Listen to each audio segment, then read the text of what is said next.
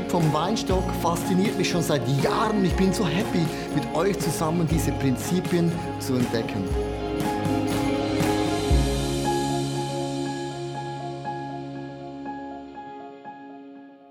Ähm, ist mega schön hier zu sein. Ich war ja überall. Ich habe keinen Chatlag, ich habe einen Chatstream in meinem Kopf äh, sagt meine Frau immer, ich weiß gar nicht, wo ich bin. Ich, heute bin ich in Zürich, oder? Ja. Wir waren in Amerika, wir waren in Kanada, wir waren in Tampa, Texas. Das gehört, nicht zu Amerika, das ist größer. Das ist ein eigener Staat, da war ich auch. Österreich waren wir. Äh, Canyoning haben wir gemacht, Abseilen 50 Meter. Habe ich gezittert, überlebt. Und dann nach dem Gardasee ein bisschen die Bräune geholt, genau. Also, mega schön hier zu sein. Wir beginnen eine Serie, die geht sieben Wochen lang. Und es ist eine Serie über den Weinstock und die Reben und es wird so die letzten drei Predigten wird mir ein bisschen so mit dem Weinstock erklären, wohin gehen wir als Church im nächsten Jahr, weil wir sind schon bald in einem Gebäude, das schön ist, groß ist und du hast sogar eine Tiefgarage für dein Velo. Genau, wir haben 180 Parkplätze für Velos. Muss man heutzutage, weil die Stadt Zürich ist ja grün. Genau. Das Thema heißt das Gleichnis vom Weinstock, Zeit zum Beginnen. Und ich werde es unterteilen in den Frühling, in den Sommer, in den Herbst und auch in den Winter. Und beim Weinstock und Rebe gibt es ein Wort, das zieht sich wie eine rote Linie durch. Die Bibel sagt, bleibt in mir. Wer in mir bleibt, der wird Frucht bringen. Und das Wort Frucht heißt, es wird ewig bestehen. In Vers Johannes 15, Vers 11 heißt es, das alles sage ich euch damit meine Freude euch ganz erfüllt und eure Freude dadurch vollkommen wird. Freude ist ja immer etwas Wichtiges. Die Bibel sagt, wenn wir bleiben, wirst du zurückschauen und du wirst mega Freude haben. Lass uns ein paar Dinge anschauen, wo wir mega, mega Freude haben. Zum Beispiel, in diesem Jahr wurde ICF Zürich 20 Jahre alt oder jung. Wir waren im Hallenstadion. Das ist nur geschehen, weil wir sind dran geblieben an Jesus in guten Zeiten und auch in den allerbesten Zeiten. Auch da, wo es schwierig war, sind wir einfach dran geblieben.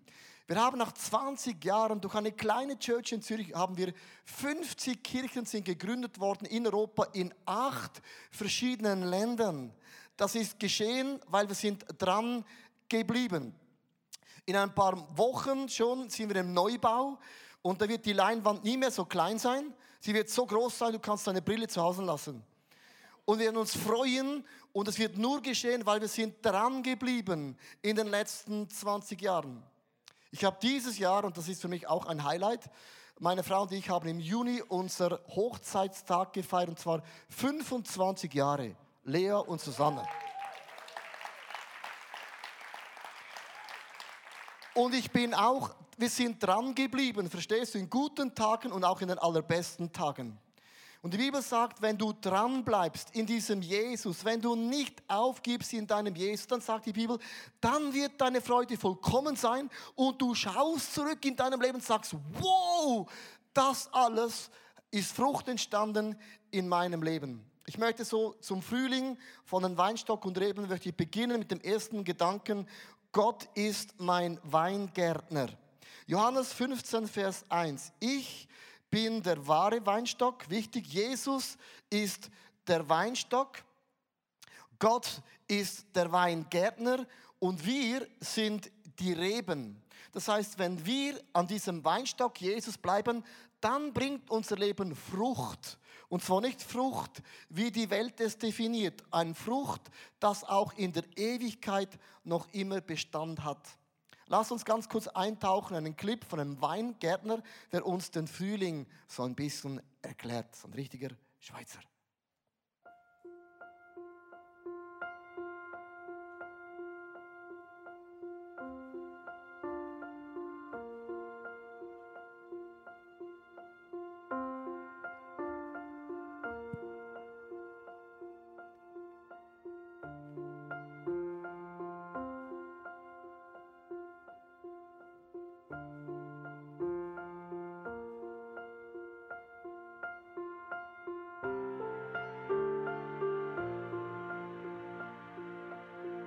Das ist der Weinstock, der alte Stamm.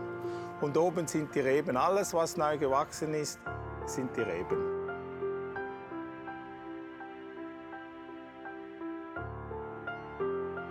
Als erstes drückt es die Triebe heraus. Die sind klein und werden immer größer. Und äh, das ist eigentlich die erste, die erste äh, Phase im, im Weinberg.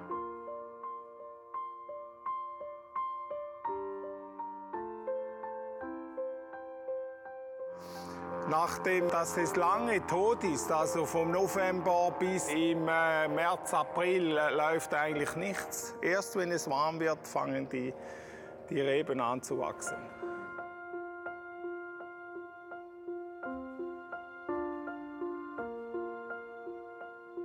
Und jetzt fangen die eigentlich an zu blühen. Also die Reben sind Windbestäuber, sie brauchen keine Bienen, sondern wenn es äh, schön Wetter ist und luftig, werden sie äh, befruchtet und dann werden die Beeren entwickelt.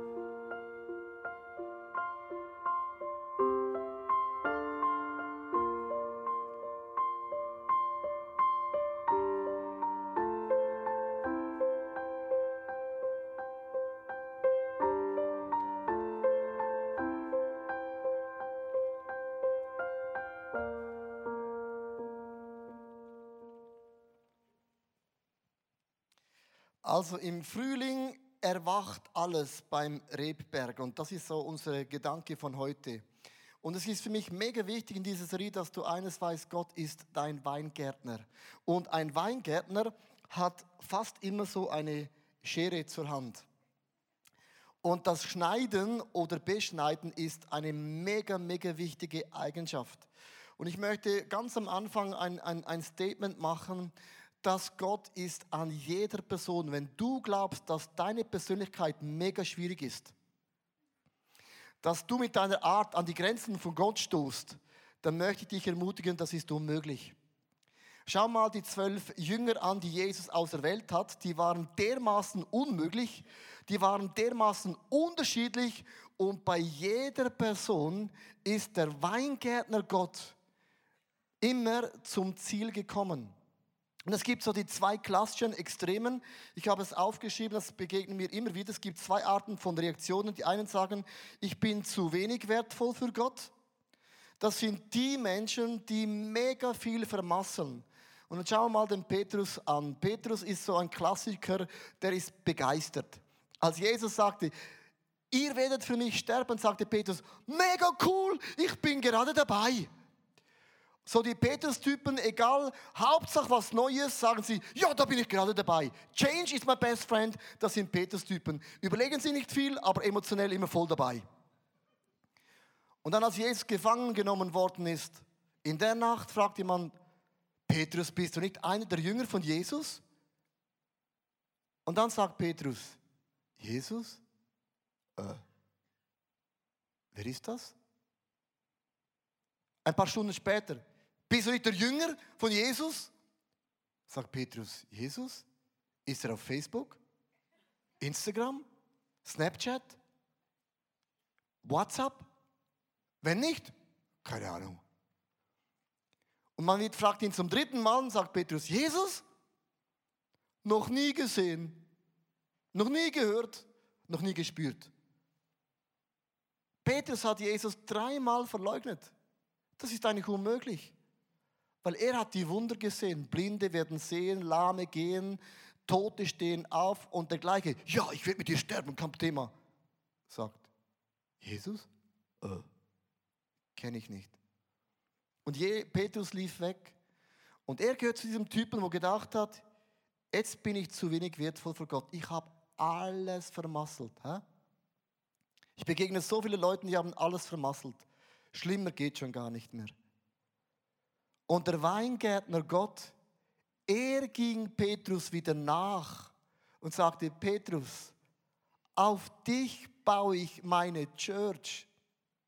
Das sind die einen, die heute hören müssen, du hast alles vermasselt. Der Weingärtner Gott ist mit deinem Leben noch lange nicht zu Ende. Dann die zweiten Typen, das sind so die Thomas-Typen in der Bibel. Wenn der Petrus sagt, ja, wir sterben, denkt der, denkt der Thomas-Typ, ja, denk das mal durch, dann bist du tot. Das sind die Leute, die sitzen ganz hinten, mit diesen so ausgesteckten Armen und denken, gut, jetzt muss ich mir noch was überlegen, was er da gesagt hat. Das sind meistens die Leute in der Kirche, die bringen nicht so viel Stimmung. Aber, es muss gut hören, es ist nicht negativ. Aber die denken etwas durch. Und wenn sie es durchgedacht haben, dann gibt es keine Emotionen mehr. Dann ist es eine Entscheidung für immer. Als Jesus stirbt und aufersteht, sagen die Jünger, wir haben Jesus gesehen, er lebt. Und der Thomas sagt, glaube ich nicht. Also das muss ich sehen. Das sind die Typen, die sagen, wenn ich die durchbohrte Hand von Jesus sehe, dann kann ich glauben. Und was geschieht in dem Beispiel? Jesus kommt höchstpersönlich der Weingärtner Petrus entgegen und sagt, ich habe gehört, man sagt, du zweifelst. Look, hier ist meine durchbohrte Hand. Und als Thomas die durchbohrte Hand anlenkt, sagt man, war er der, der das Evangelium, man sagt, bis in den indischen Raum brachte, weiter als alles andere. Wenn du sagst, ich bin ein Zweifler, dann hast du oft das Gefühl, Gott kümmert sich so wenig um mich, weil ich habe Fragen, ich habe Zweifel. Wer kam Thomas entgegen? Jesus, der Weingärtner. Wer kam Petrus entgegen? Gott, Jesus, der Weingärtner. Und ich möchte mit dem beginnen, wo auch immer du in deiner Reise, in deinem Glauben stehst. Der Weingärtner Gottes hat eine DNA neben vielen DNAs. Eine Sache, die Gott verspricht, ist, ich werde das Beste aus deinem Leben rausbringen. Alles andere kann und will und wird Gott nicht machen.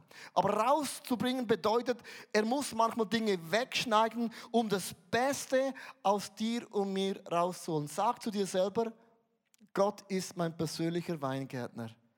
Er geht mir nach. Mit dem möchte ich starten. Zweitens, ein Weingärtner schneidet die Reben ab, um zu fokussieren.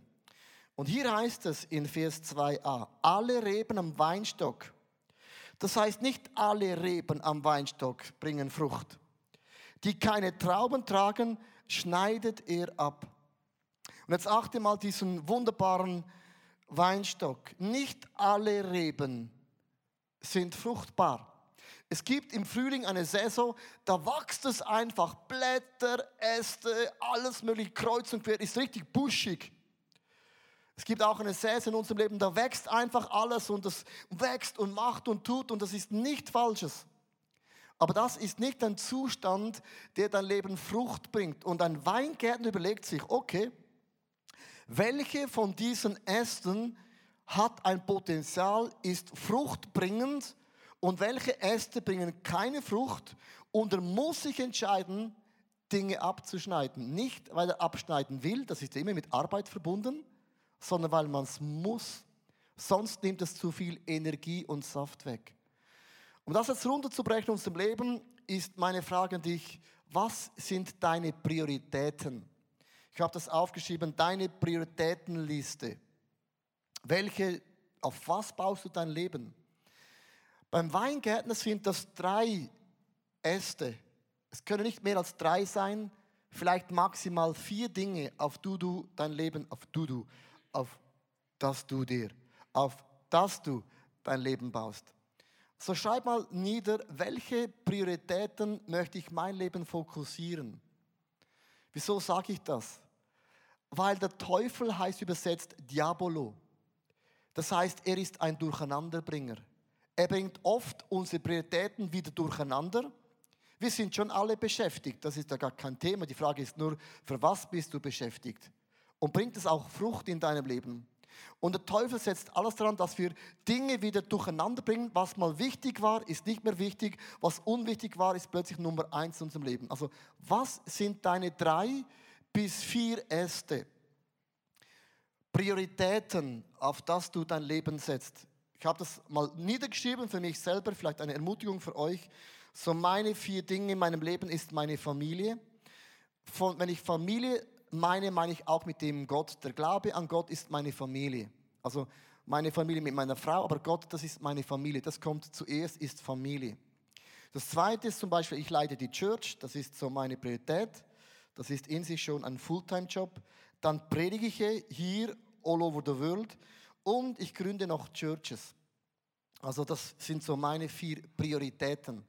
Das habe ich aufgeschrieben, weil es gibt Momente, wo plötzlich Dinge, Anfragen kommen, die sind spektakulär, die sind mega super. Ich überlege mir, passt das in diese vier Bereiche, wo Gott mein Leben berufen hat? Und man holt das immer wieder nach vorne, überlegt, ist das das, für das ich auch mein Leben leben möchte? Oder anders gefragt, wenn du dein Leben vom Ende her denkst, welche Frucht möchtest du gerne hinterlassen haben? Was möchtest du gerne, dass Menschen über dein Leben ganz konkret aussagen? Also schreib auf, was sind so die drei bis vier Äste, die in deinem Leben dann eben auch Frucht bringt. Man sagt, ein Jäger, der versucht gleichzeitig zwei Hasen zu jagen, jagt am Ende nicht mal ein Haus. Das heißt, wenn du fokussiert bist, dann weißt du auch, das ist meine Energie, meinen Job und an dem will ich alles in meinem Leben auch investieren. Ich möchte noch ein Zitat reinwerfen, das ist mein Lieblingszitat, wenn das postet, hast du 200 Likes. Das ist Mutter Teresa. Sie sagt, wenn du die Welt verändern möchtest, dann bitte geh nach Hause und liebe deine Familie. Und das sage ich mir immer wieder, egal wo ich predige, wenn Leo du die Welt verändern willst, dann geh nach Walliselle in dein Reihenhaus. Reihenhaus ist so, ich wohne im Reihenhaus. Sandwichhaus. Schön für die, die ein eigenes Haus haben, ist dann so. Geh nach Hause und verändere deine Frau, deine Kinder. Das ist deine Welt. Ist ganz mega simpel. Und darum ist Familie Gott und zu oberst in meiner Prioritätsliste. Das ist zu oberst. Ich überlege, hat meine Woche, hat meine Agenda für das Zeit. Und dann geht ein Gärtner hin, also geht hin und überlegt, welches von den, diesen Dingen soll, bringt keine Frucht. Zum Beispiel hier ist das, das ist auch schön. Geht hin und er schneidet es ab. Das ist ein Monsterast. Siehst du, das ist ein Monster, aber du kannst nicht alles machen. Schau, das Abschneiden in meinem Leben bedeutet zum Beispiel, ich habe ja vier Dinge aufgeschrieben, aber jetzt bin ich ganz ehrlich, wir sind unter uns. Ich würde so gerne eine Fußballmannschaft trainieren. Weil ich, das kann ich. Ich sehe genau, wer, wer macht Tore und wer nicht. Weil die keine Tore machen, machen keine. Ich würde gerne ein Fußballteam leiten. Ich würde gerne eine Firma gründen. Sagen Leute, hast du eine Church? Church ist eben keine Firma. Da geht es um Gott und um Jesus. Das ist keine Firma. Ich würde gerne Coaches, Top-Coaches coachen. Ich könnte das, weil ich sehe Dinge. Ich würde das gerne auch tun. Aber wenn du vier Dinge in deinem Leben hast, man kann nicht alles. Und man muss manchmal gute Dinge abschneiden. Das Gute ist oft der Feind vom Allerbesten. Und man schneidet Dinge weg, die sind, sieht auch gut aus, wäre auch lukrativ, damit am Ende diese drei Dinge Kraft und Saft bekommt. Versteht ihr? Das ist der Punkt. Also erstens, mach eine Prioritätsliste. Welche vier Dinge möchte ich mein Leben investieren? Dann kommt die zweite Frage, ist nämlich die Frage, was muss ich bei diesen vier Dingen nochmals abschneiden, damit diese Äste nochmals Frucht bringen? Um das einfach zu erklären, ist ein einfaches Bild. Wir waren vor vielen Jahren waren wir Gleitschirmfliegen. Habe ein Bild mitgebracht von meinem kleinen Sohn. Ich konnte mich ja nicht selber filmen. Dazu hat noch keine Selfies gemacht. Der Sohn Gleitschirmfliegen und wir waren unten in Interlaken. Sagt zu meiner Frau: ich beginne Gleitschirm zu fliegen. Sagt meine Frau, wenn du das machst, bringe ich dich um. Dann habe ich gesagt, warum? Sagt der Leo, überleg einmal. Was machst du nicht schon alles? Du spielst Squash, Tennis, Fußball, Uni okay, Golf, Snowboard, Skifahren, Langlauf, Klettern, Inlineskating, und das ist in sich und so viel. Und jetzt willst du noch beginnen mit Gleitschirm zu fliegen. Wann um Himmels Willen willst du das auch noch machen? Das meine ich, dass auch wenn du Prioritäten gesetzt hast, kannst du in deinen Prioritäten auch wieder zu viele Dinge tun. Und jetzt geht ein Gärtner hin und sagt, okay, die Prioritäten sind klar. Aber hier, Gleitschirm fliegen, geht doch nicht. Du musst nochmals deine Prioritäten beginnen auszusiebeln. Weil der Teufel setzt alles daran, damit du beschäftigt bist. Das sind wir immer. Die Frage ist nur, für was sind wir beschäftigt? Er geht hin und beschneidet sogar die guten Ästen mit Dingen, wo er wegschneidet, damit es noch mehr Frucht bringen kann. Das ist so eine ganz konkrete Frage. Vers 2 heißt es, aber die fruchttragenden Reben beschneidet er sorgfältig. Auch das, das Frucht bringt, damit sie noch mehr Frucht bringen. Also erstens, mach eine Prioritätsliste. Dann nimmst du diese drei Dinge und beschneidest nochmals Dinge weg, die auch gut sind, die du auch gerne möchtest, aber es hat in der Zeit einfach keinen kein Platz mehr. Und dann gibt es eine dritte Ding, Sache, du nimmst das Eisenhower-Prinzip. Du fragst dich in deinen Prioritäten, die du setzt, was ist wichtig und was ist jetzt dringend. Und das ist jetzt mega, mega praktisch. Weil du brauchst diesen Filter in deinem Leben. Was ist wichtig in den Prioritäten und was ist einfach nur dringend? Man sagt, erfolgreiche Leute investieren alles, was wichtig ist. Nicht erfolgreiche Leute investieren alles, was nur dringend ist. Wichtig bringt dich näher zum Ziel, dringend hält dich einfach beschäftigt. Bist am Abend müde und hast eigentlich nichts Wichtiges gemacht, nur dringend.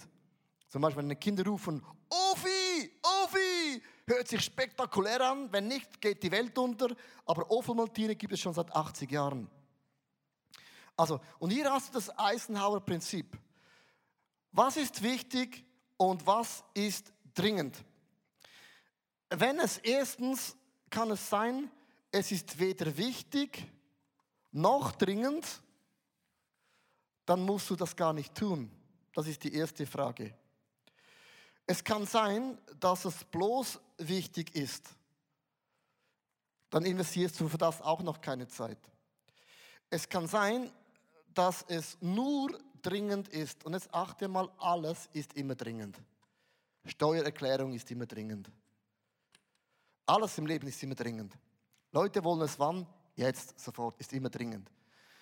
Und diese drei Dinge ist noch nicht der Grund, dass ich etwas tue, sondern jetzt kommt diese Tafel und die müsst ihr euch merken. Ist es wichtig und dringend? Und für das investierst du die meiste Energie und Zeit. Und das ist der Filter, den du nehmen solltest, um auch in deinem Leben die Prioritäten auf Vordermann zu bringen. Ich repetiere das. Erstens, was sind deine Prioritäten? Deine drei bis vier Äste, wo du dein Leben draufsetzt. Dann beginnst du Dinge wegzuschneiden, die gut sind. Und dann überlegst dir, in all dem, was jeder Tag will, was ist wichtig und dringend? Jetzt mache ich eine ganz praktische Klammer. Ich liebe, wenn es praktisch ist. Jede Woche sitze ich eine halbe Stunde bis Stunde vor meiner Agenda. Vor allen E-Mails, von allen Anfragen, also Anfragen, meine Frau hat auch Anfragen, mich auch Dinge an. Meine Kinder fragen Dinge an, Leute fragen Dinge an. Ich habe Anfragen, was du ja auch hast. Und dann überlege mich, ich mir, für die nächste Woche, was ist wichtig und dringend? Weil das, was wichtig und dringend ist, bringt Frucht. Und dann mache ich das zur Priorität Nummer eins. Und alles andere schiebe ich auf die Seite. Weil beschäftigt bist du sowieso. Die Frage ist nur, für was bist du beschäftigt? Also, Gott ist der Weingärtner und schneide alles weg, was nicht Frucht in deinem Leben bringt. Und ich ende heute bereits schon mit dem letzten Punkt. Der Weingärtner ermutigt, um zu bleiben. Vers 4, bleibt fest in mir verbunden und ich werde ebenso mit euch verbunden bleiben. Denn so wie eine Rebe nur am Weinstock Früchte tragen kann, so werdet ihr nur Frucht tragen, wenn ihr mit mir verbunden bleibt. Also hier, Jesus ist der Weinstock, wir sind die Reben. Du wirst niemals Frucht bringen müssen, sondern wenn du verknüpft bist, bringst du automatisch Früchte. Und es gibt im Frühling ein Bild, das hat mich weggeblasen. Ganz am Frühling, plötzlich beginnt das nächste Bild, die Trauben beginnen so zu blühen. Wunderschön. Es blüht und sieht mega schön aus. Das sind so die Momente in deinem Leben, wo Gott eine Türe aufmacht. In der Firma, in der Familie, plötzlich blüht etwas und denkst, boah, krasse, das ist, das unvorstellbar schön, frisch, unschuldig, rein, Potenzial. Und dieses Bild, wenn Gott eine Türe aufmacht, bleibt nicht immer so.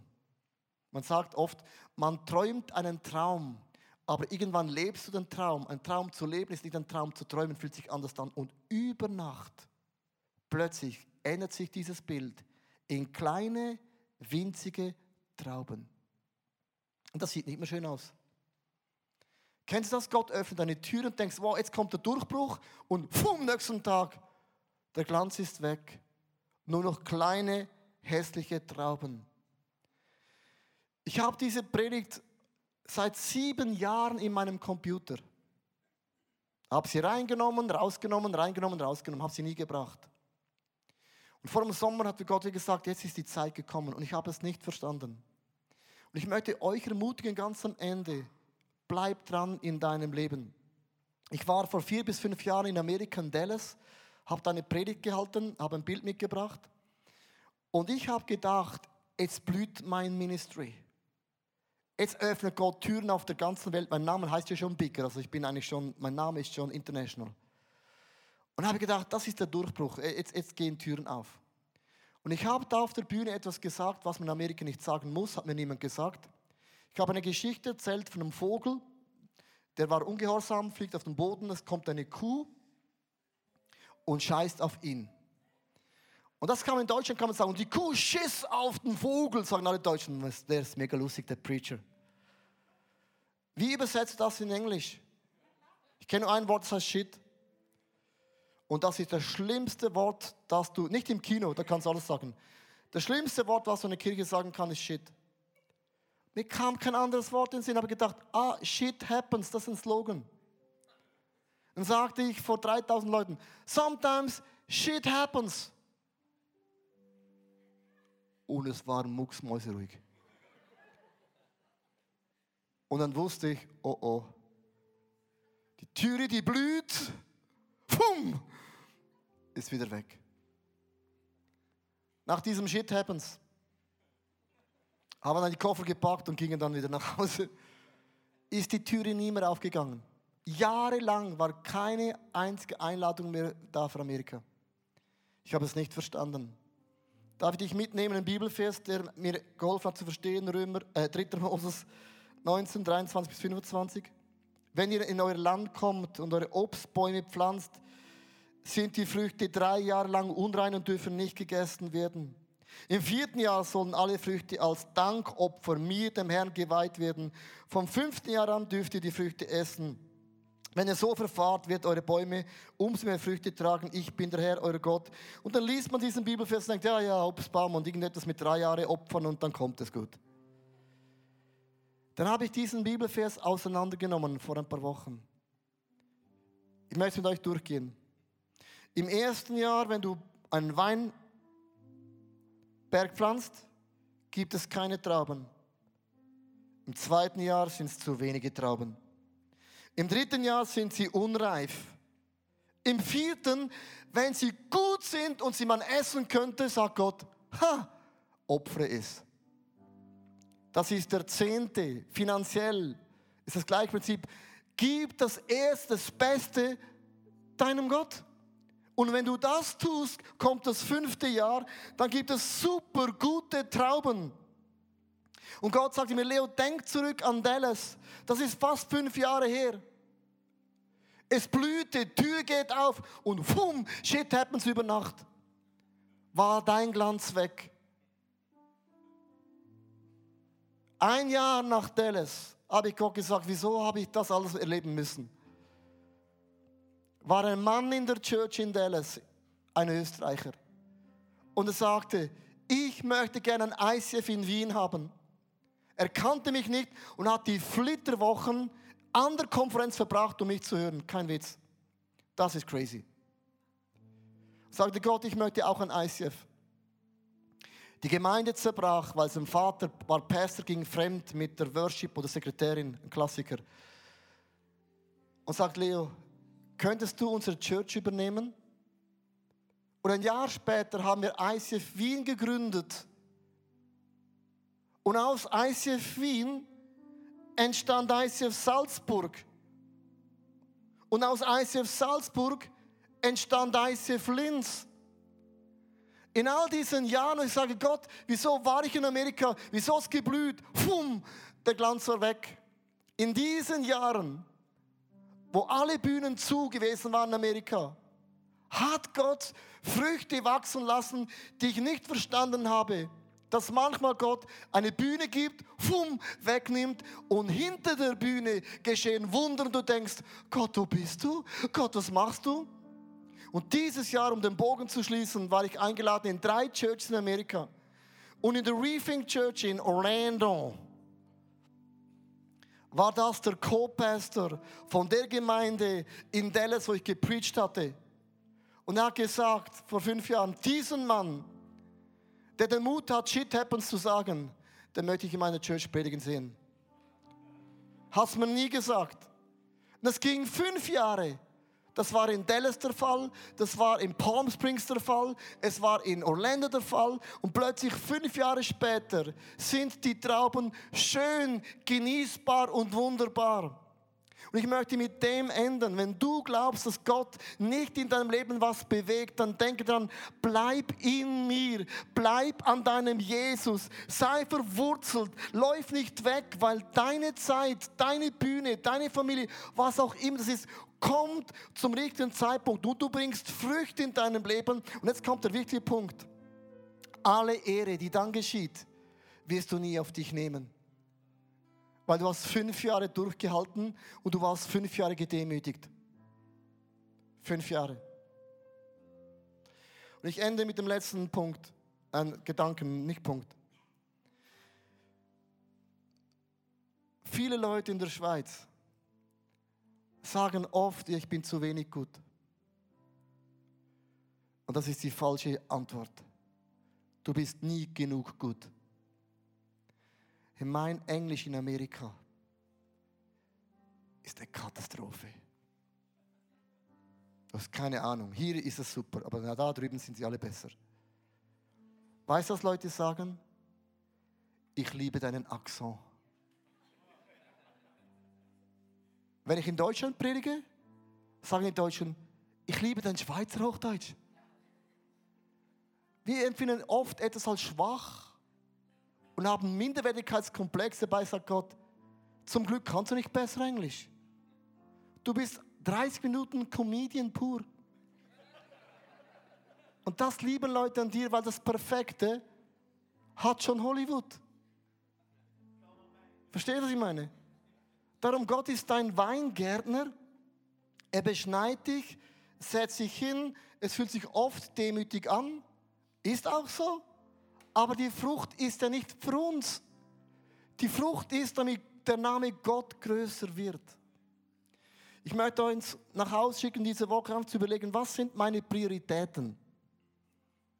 Und dann schneide Dinge ab, die gut sind, damit das Beste entstehen kann. Und dann vertraue, dass Gott, auch wenn Dinge blühen, pum, verwelken, dass Gott hat eine fünf Jahre Strategie und die zieht Gott durch. Lasst uns zusammen beten in dieser Serie. Lieber Vater, hier bin ich.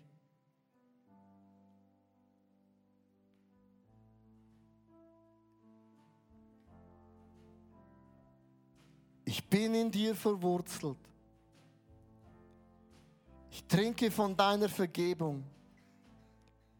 Ich trinke von deiner Vision, dass du für mein Leben hast. Und ich lasse dich nicht los. Gibt es Bereiche in deinem Leben, wo du Gott losgelassen hast?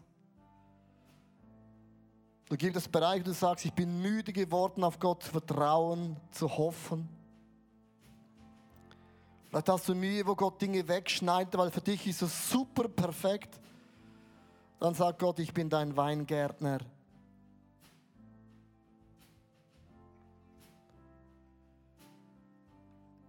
Jesu bin ich in dieser Serie. Du bist mein Weinstock. Ich bin deine Rebe.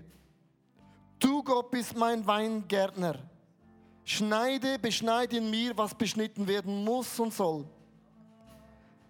Weil am Ende möchte ich mit meinem Leben dir Frucht bringen, das ewig Bestand hat vor deinen Augen.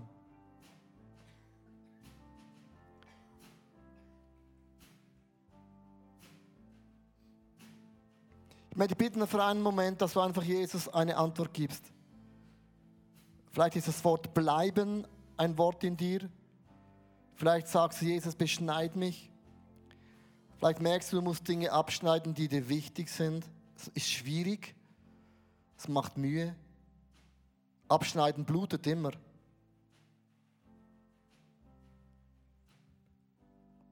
Das ist der Frühling. Da blüht etwas. Da wird beschnitten. Da entsteht etwas, was erst im Herbst geerntet wird.